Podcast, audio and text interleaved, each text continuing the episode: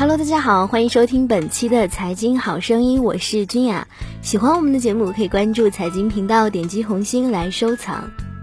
最近一则重磅消息引发了社会各界的热议。具体来看，在今年七月三十一号，央行发布了《非银行支付机构网络支付业务管理办法》征求意见稿。细看规定，一份看似简单的征求意见稿，却似乎对互联网加的发展现状充满了敌意。受此影响，本周一互联网板块出现大幅回调的走势，而深受冲击的相关股票则出现了再度暴跌的格局。值得一提的是，在这一份征求意见稿颁布之后，不少业内人士也大呼玩不下去了，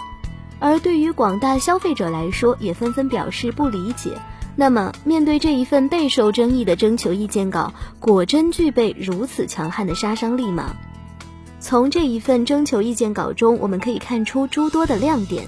其中包括对采用不包括数字证书、电子签名在内的两类含以上要素进行验证的交易，第三方支付单个客户单日累计金额应不超过五千元。至于仅采用一类验证要素，甚至不采用验证要素的，则单日累计金额不超过一千元。与此同时，亦有规定显示，除单笔金额不足两百元的小额支付业务，以及公共事业费、税费缴纳等收款人固定并且定期发生的支付业务外，支付机构不得代替银行进行客户身份及交易验证等。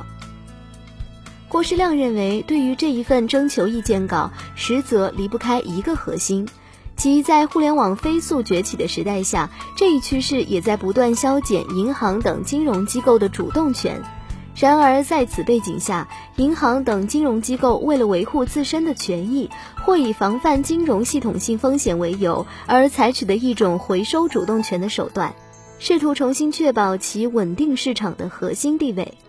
不可否认啊，随着互联网的迅猛发展，也深刻改变了我们的生活方式。与此同时，随着快捷支付等模式的深入人心，其潜在漏洞也遭到了不少不法分子的利用，从而给我们的支付安全带来了巨大的隐患。除此之外呢，对于第三方支付而言，在其爆发式发展的同时，实则已经背离了其小额支付的本质。由此一来呢，既在很大程度上冲击到银行等金融机构的合法权益，又在一定程度上为部分不法机构创造出洗钱的渠道，为市场带来潜在的巨大风险。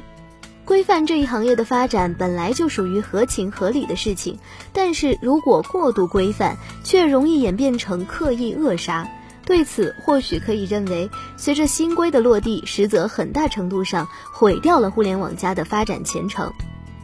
时下，我国正处于经济转型的敏感时期，然而在这一敏感时期内，社会的发展也急需保持高效率的运行姿态。因此，在互联网发展全面开花的背景下，实则促进了社会的高速运行。而网上支付的便捷性，实则也很大程度上提升了消费者的体验快感，大幅提升社会的整体消费能力，从而为大量的企业打开了盈利的瓶颈。在此环境下，互联网加模式得以崛起，而传统金融机构的垄断模式也受到了一定程度的冲击，于是也直接倒逼传统金融机构的改革与转型，让其更好地为实体经济服务。遗憾的是，此次征求意见稿的颁布确实给我们带来了一些失落感。具体来看，一方面是网上支付门槛得到了大幅度的提升，严重打击消费者的体验快感；随之而至的是，就是社会效率降低，传统金融机构垄断优势进一步凸显。另一方面，则是会给第三方支付机构带来沉重的打击。而作为近年来迅速崛起的 P2P 等新兴发展模式，也会因通道成本的大幅提升而陷入大洗牌的格局。